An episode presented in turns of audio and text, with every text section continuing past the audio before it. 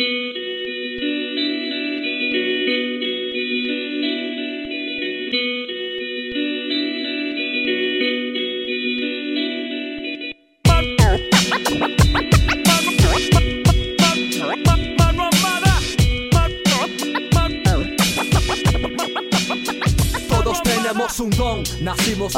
pitcher, bienvenido una semana más a El Pitch, este podcast de comunicación y emprendimiento.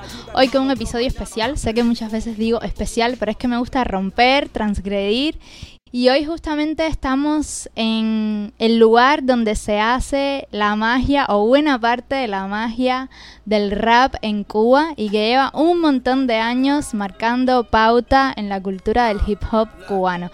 Estamos en Real 70 y me acompaña papá Humbertico, su creador, el creador de este espacio que es místico, que, tiene incluso como un nombre que, que tiene autoridad ya y que ha sentado precedente en todo lo que tiene que ver con el rap en Cuba y también fuera de Cuba, porque se conoce mucho en Hispanoamérica en general. Bienvenido, papá Humbertico. Muchísimas gracias y pues gracias por la invitación. Chévere. Gracias por, por estar aquí. Cuéntame, nosotros tenemos una sección que comienza siempre el pitch, que es de presentación de, de las marcas o de los proyectos. Entonces, cuéntame ¿Qué cosa es Real 70? ¿Qué es lo que ofrece y qué lo hace único? Bueno, Real 70 es un estudio de, producción de rap específicamente. Desde el año 2001 estamos trabajando, ya te repito, específicamente con la música rap en Cuba y con algunos artistas fuera de Cuba también. Nos dedicamos desde el inicio a, a, promocionar y promover la música rap en Cuba, o sea, rap cubano en Cuba y fuera de Cuba también. Ese es el objetivo fundamental. ¿Cómo ha evolucionado Real 70 desde 2001 me dijiste? O sea que tienen ya 20, ¿cuántos años? Un montón de años. 20... 21 años. 21 años. 21 años trabajando. ¿Cuánto ha evolucionado Real 70 desde que comenzó? Bueno. Hasta hoy. Claro, en cuanto a la tecnología y eso ha evolucionado un montón, obviamente. En el 2001 empezamos con con una computadora que era en ese momento la última, el último grito de la tecnología.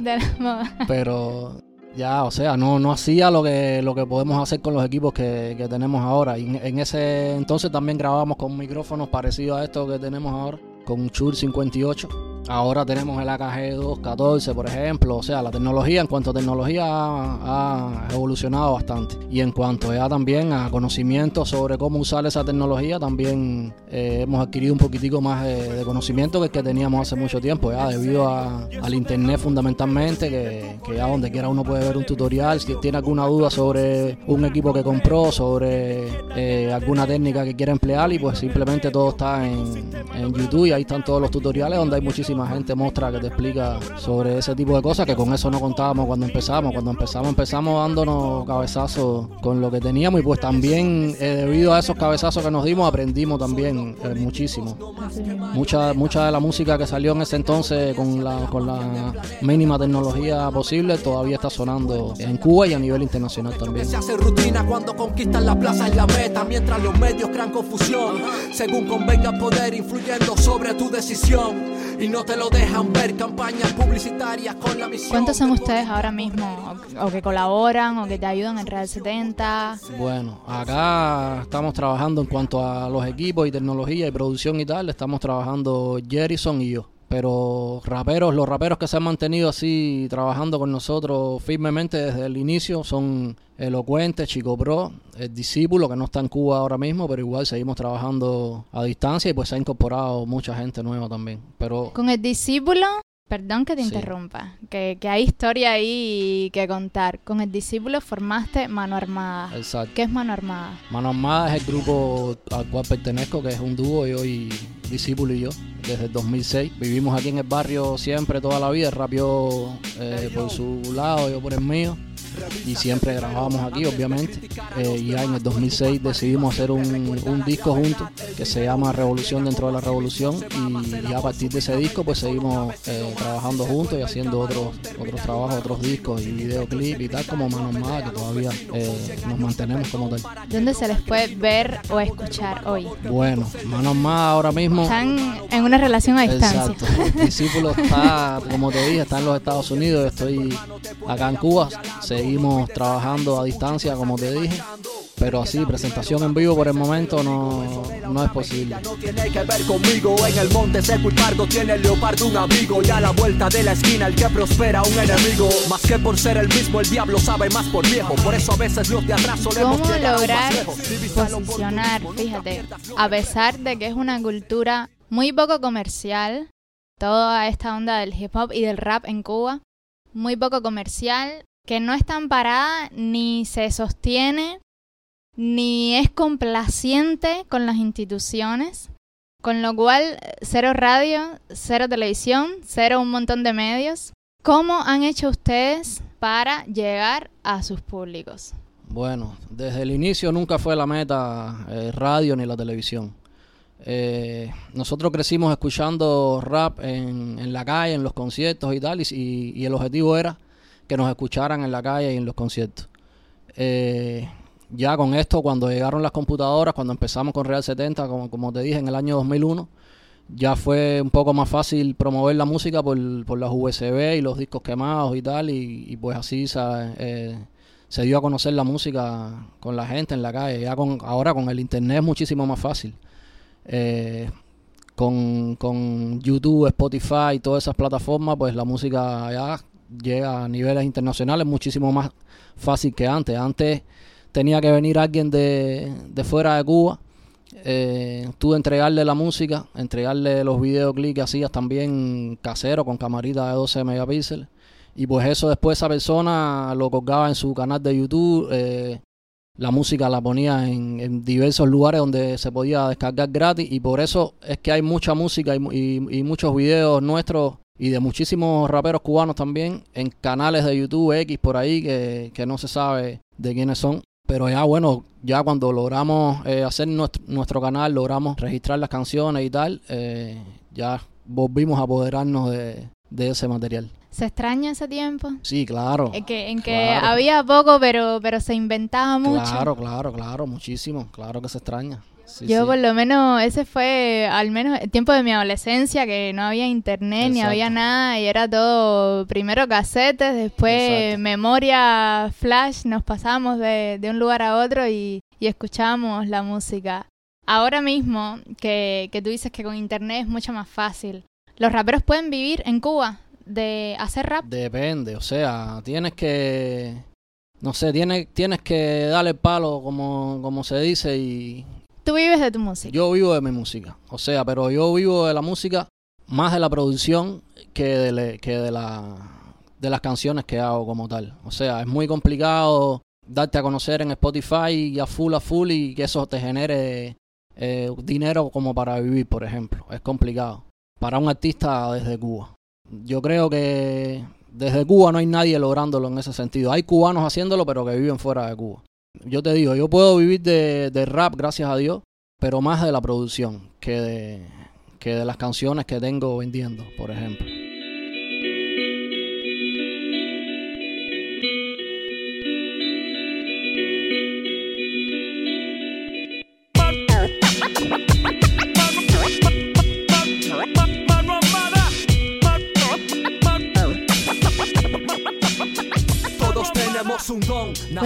Tu trabajo de producción. Ahora mismo le estoy trabajando un disco a Milton McDonald, que es uno de los raperos que más me ha gustado a mí de acá de Cuba siempre, eh, pero no ha tenido suerte, por así decirlo, de algún modo.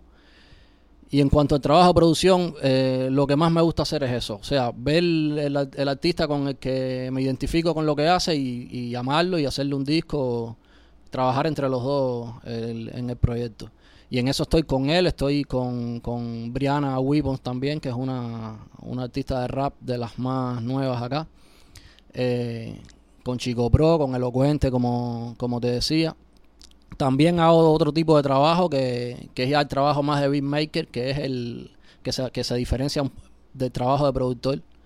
El trabajo de productor es como te decía, ven, vamos a hacer un disco juntos, eh, vamos a, colaborar con fulano, vamos a a trabajar los dos en el disco. Con Milton McDonald llevo casi dos años trabajando, por ejemplo. Y está el trabajo de beatmaker, que es hacer beats, hacer instrumentales, instrumentales y ponerlos a la venta y, y pues ya, hay raperos que se interesan en ese, me gusta este, me gusta el otro, y ya, y se vende. Y después ellos hacen con eso lo que entiendo, que ese, eso, ese no es el trabajo del productor como tal, pero bueno, hacemos las dos cosas. ¿Y qué te gusta más? La, la producción. Depende, depende. O sea, cuando yo estoy más dedicado a, a, mi, a mi etapa como rapero, aparto la producción completamente a un lado. La mayoría de mis discos son, la música la ha hecho otros, otros productores, porque para mí es complicado escribir sobre algo, sobre alguna música que yo mismo escribo porque me paso mucho tiempo trabajándola y trabajándola y trabajándola, repítela y vuélvela y repítela y vuélvela, que a la hora de escribir sobre eso como que se nota, se hace un poquito aburrido. Entonces prefiero escribir con, con background, por ejemplo, de otra gente que me digan, escucha este, escucha este, que lo escuche por primera vez y son más inspiradores.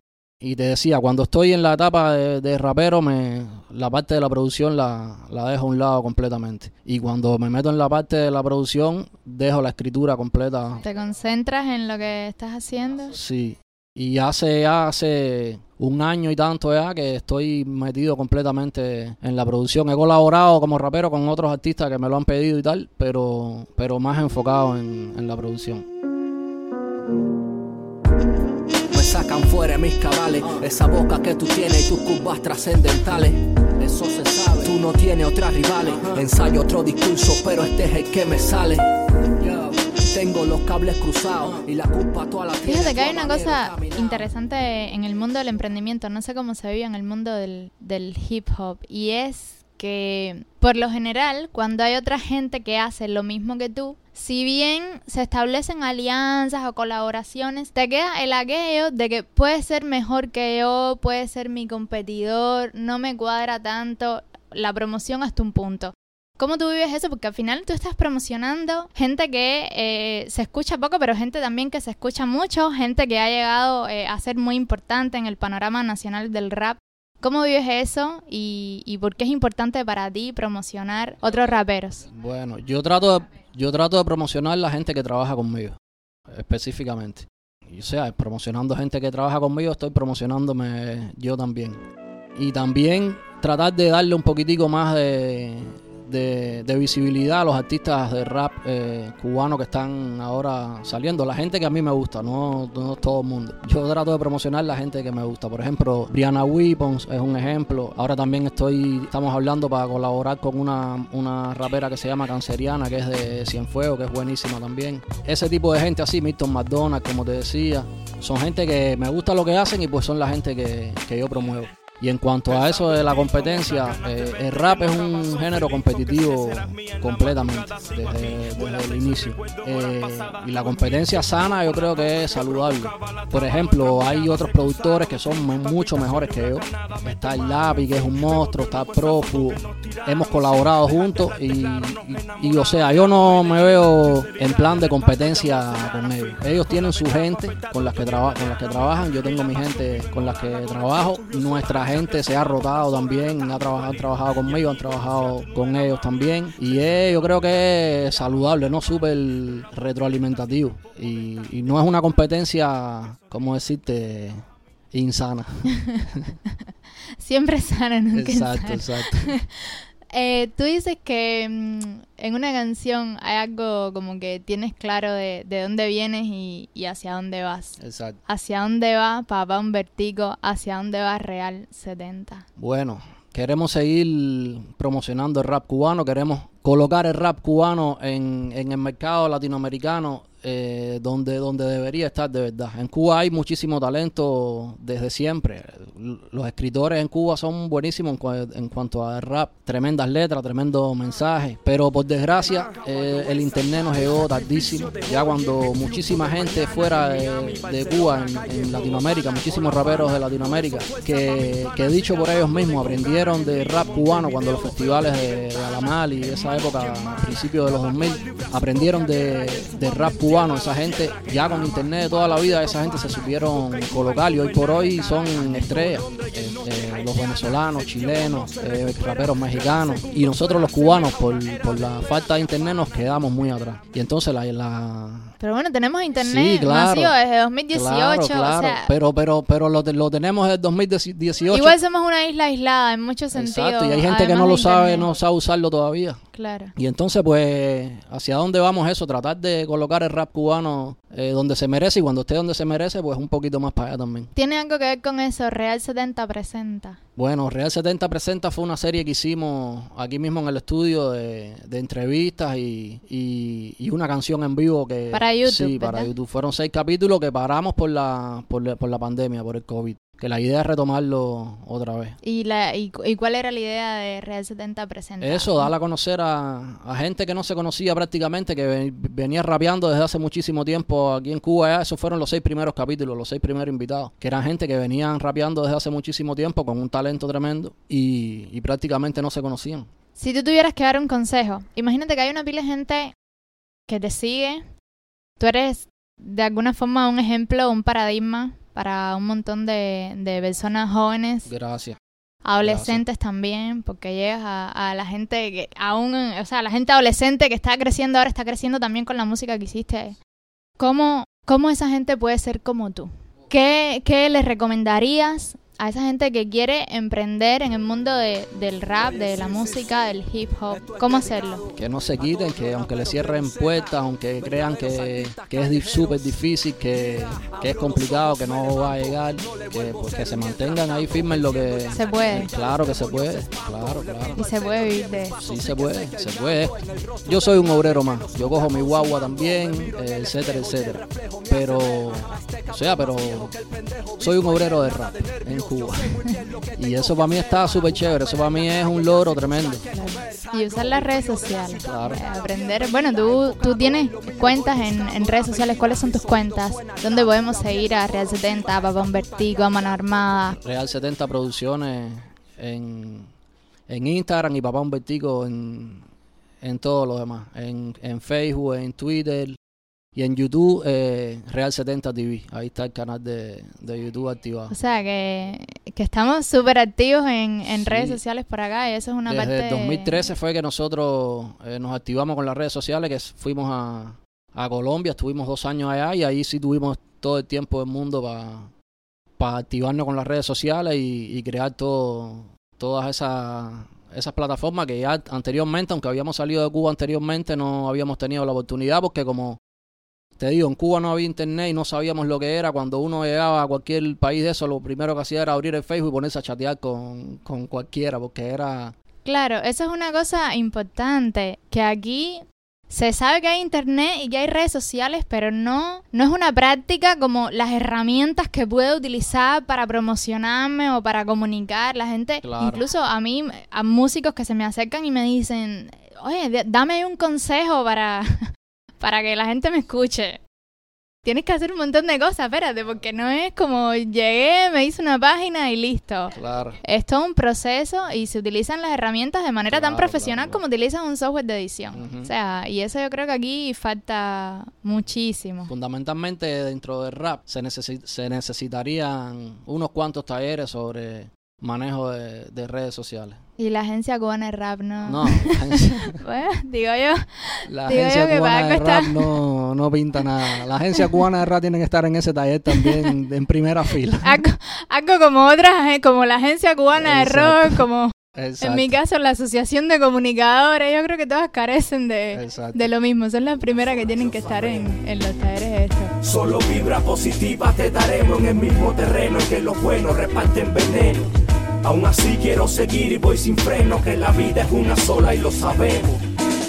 Eh, Papá Humbertico, mil gracias por, por estar aquí No, con nosotros, de verdad. Ha sido un placer enorme tenerte. Igualmente. Y me encantaría que, que pudieras decirnos dónde encontrarte en algún momento, si hay a futuro eh, alguna colaboración, alguna presentación. Yo creo que la gente Claro. quiere, ahora que salimos de la pandemia, la gente quiere mucho verte. Claro, te, te voy a dejar la información en cuanto la tenga. Súper, súper. Entonces lo sacamos para acá por el pitch también y, Dale, y en claro. cuanto tengas una presentación, pues nosotros encantados de, Chévere. de, de contribuir a esa promo y, y también de estar. Chévere. Además que yo fui, yo fui, yo fui bastante fan del, del rap en mi periodo de adolescencia también. Qué bueno.